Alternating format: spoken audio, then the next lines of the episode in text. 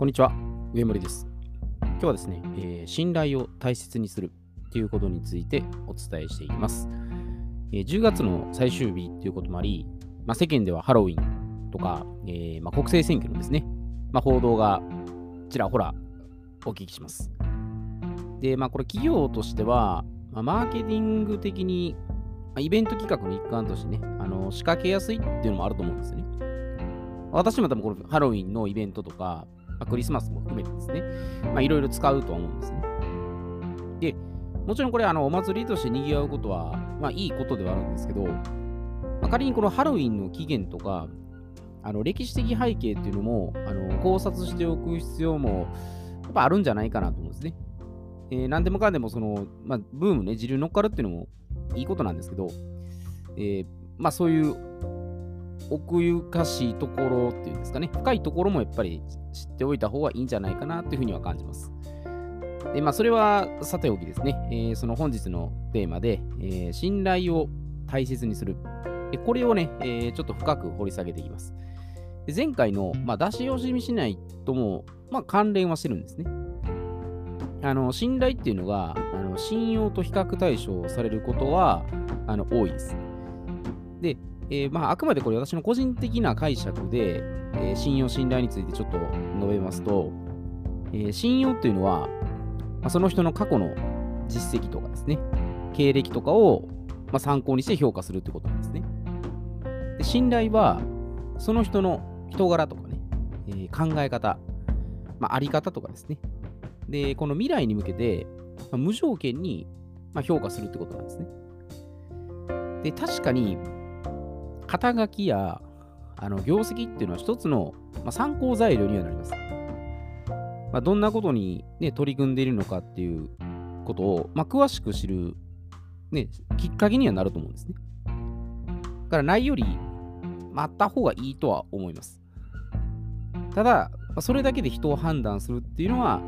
まあ、早った落ちりじゃないかなと思うんですよね。だから承認欲求をこう満たしたいがために、こうむやみやたらに資格を取得して、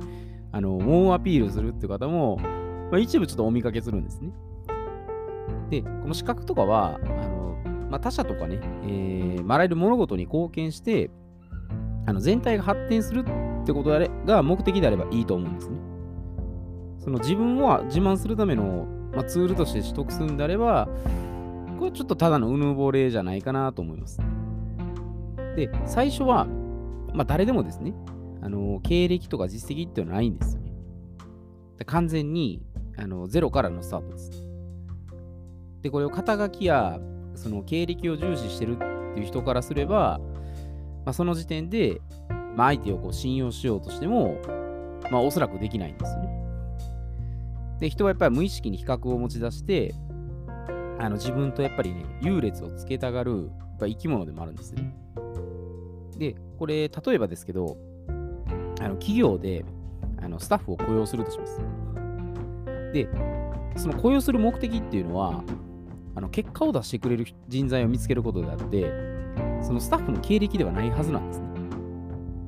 でもところがですけど、これ、プロフィールの経歴とか見ると、ついやっぱりね、これ物差しでやっぱ測ってしまう傾向があるんですね。で、仮に大卒でなかったら、まあ、学力がないなとかね、資格がなかったら、これ何もできないんじゃないかなっていうふうに、あの固定観念にやっぱとらわれてねあの、そういうところを見る傾向がやっぱあるんですね。だから学歴とか資格の私これ落とし穴がっていうのは、やっぱここにあるんじゃないかなと思うんですね。だから立派な経歴はあっても、結果が出ないんであったら、これは無意味と思うんですね。だから信用は取りつつも、やっぱ信頼を検討するっていうことで、その可能性やっぱ広がるんですね。だから信用を無視しろっていうのではなくて、その信頼を併用した上で、まあ、そうやって判断した方が、まあ、例えば雇用するときのね、こう多様な人材によって、その活躍が期待できるってことですね。で、まあ、決して私はあの学歴とかその資格を違反してるっていうのじゃなくて、まあ、そういう客観的事実があるってことなんですね。で、私自身もやっぱりあの国家資格保有者ではあるんですけど、正直なところ、これも肩書きの一種に過ぎないかなというふうに考えてるんですね。だから専門分野での、まプロフェッショナルではあるんですけど、もっと他の分野でね、これ活かせることはできないかなっていうふうに思ってるぐらいなんですね。だから、まあ、あったらあったでね、その分野使えますけど、なかったら損かっていうわけじゃないんですね。ただそこに関して精通してるっていうだけなんですね。で、これ信用を大事にするとしたら、まあ、銀行で住宅ローンを組むとか、あの授業で融資を受けるとかいった場合じゃないですかね。だから大金をね、これ貸すっていうわけになるんで、あの収益がある人でなければ、やっぱそう簡単にはね、銀行側も貸すことはないと思うんですね。で、これは信用だけの視点で見てると、もうそうなるんですよね。で、これちょっと例外としたら例外かもしれないですけど、あのバングラデシュの、ー、ムハマド・ユヌスさんっていう方おられるんですね。この方は、グラミン銀行というのを作ったんです。で、このグラミン銀行っていうのは、あの貧困層を対象にした定理、無担保融資を行う銀行なんですね。で、極端に言ったら、お金返してくれるかどうかわからない人に、もう無利子で、まあお金企業、ね、する人とか貸してあげますっていう、こうこういうことなんです。でもうちょっと言ったら、奨学金みたいな、まあ、イメージかもしれないですね。で、まあ、グラミン銀行のこの是非はもう別にしてですね、もういいとか悪いとかちょっと一旦抜きにして、このムハマド・ユヌスさんが、あのやっぱ信頼を前提にあの授業を開始してたってことなんですね。で、これいわゆるあのマイクロクレジットと言われてますね。だから当時のあの金融業界だったら、かなり異例だったと思うんです。でもちろんこれマイクロクレジットが万能じゃなくて、あの問題点もいっぱいいろいろあります。ただ、その凝り固まった常識っていうのを一旦思い込みですね。これ外すっていうことで、その新しい展開がやっぱ開けていくんですね。で、まあ、銀行とか今の保険会社含めてですね、やっぱこれからの大きな変革があるんじゃないかなというふうに思われます。えというのは、まあ、今後そのブロックチェーンとかですね、まあ、こういった技術によって仮想通貨とか、まあ、暗号通貨とかですね、そういうのが台頭してくるによって、まあ、お金の仕組みっていうのが、えー、間違いなく変わってくると思います。ひょっとしたら銀行とか証券会社とか保険会社とかがないなくてもいける世の中になる可能性もあるんですね。まあ、まだわからない、わからないですけどね。でもその可能性は、えー、ゼロではないと思います。で、まあ、そういった観点と、あと、ま、世界のこれ投資王としてね、あのこれ有名なウォーレン・バフェットさんですね。ま、この方も、えー、何を一番大切にしてるかと言いますと、信頼なんですね。で、彼の名言であるのが、信頼を積み重ねるのは20年かかるが、失うのは5分だ。もしそれをわきまえていれば、行動が変わってくるものだ。っていうふうにおっしゃってるんですね。それだけ、バフェットさんも、まあ、お金とかね、もちろん投資家として収益を上げてはるんですけど、で何を一番価値観で大事にしてるかって言ったら、信頼なんです。だから、お金とか物を失っても、これ信頼だけは死守するっていう、そういう発想で言ってるんですね。で、まあ、かといってその信用が悪いっていうわけじゃないんです。ただ時代の流れ的にも、そのお金の、ね、価値観とか、あの通貨制度自体がやっぱ変わっていくっていう時代になってるんで、であまりその信用に固執しちゃうと、やっぱ周りも見えなくなると思うんですね。で、そこでやっぱその信頼を、まあ、得る、これ、まあ、私なりこれ3つの方法として考えているのが、まず1つ目が、相手の得だけを考える。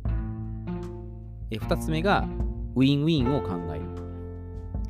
3つ目は、す、え、べ、ては自己責任。まあ、この3つの考え方で、あの信頼は得られるんじゃないかなというふうに思ってるんですね。でまずその相手の得だけを考えるっていうのは、これはなんか相手の得だけ考えちゃうってことは、自分損するんじゃないかなっていうふうに思ってしまうんですけど、これ逆なんです。自分の得だけ考えてしまうから、言ったらちょっとずるいことをしたりとかね。で、相手にメリットあることを考えずに、ちょっと暴走してしまうのがここなんです。まずは、まあ、相手の言ったらこうビッグウィンですね。一番得することは何かっていうのを考えて、そこから自分のことを考えるようにするんですね。ただ、結局どっちかが得するとかじゃなくて、まあ、双方が得するようにするのが、まあ、ウィンウィンなんですね。お互いに対等ですね。まあ、50-50で、ちゃんと分かり合える、まあ、リスペクトしてるっていうことですね。で、これ3つ目の、す、えー、べ、て自己責任っていうのは、えー、これどんなことがあっても、す、え、べ、て全部自分の責任っていうふうに考えることなんです。誰かのせいとか社会のせいとか、ね、もう責任転換してると、まあ、この考え方自体がやっぱり崩壊しちゃうんで、でそうすると、やっぱ信頼本当に失っちゃうんですね。もうたった1秒で多分それはもう全部崩れると思うんですね。だから、まあ、仕事とか、えー、これ人間関係ですね。本当すべてにおいて、これ信頼の重要性っていうのは、えー、間違いなく増していくと思います。でそう考えたときに、あのー、もうさっきのね、たった一言で破壊することもあれば、ほんま一言で相手を救うっていうこともあるので、まあ、そういった意味で、えー、まあ、人はね、えー、みんな全員が善良っていうふうに考えた方が、まあ、もちろんね、絶対そうじゃないですけど、あの信頼のベースに動けるっていうところもありますので、えー、信用も大事にしつつも、えー、信頼をね、えー、大切にしていってもいいんじゃないかなと思います。えでは今日はこれで失礼いたします。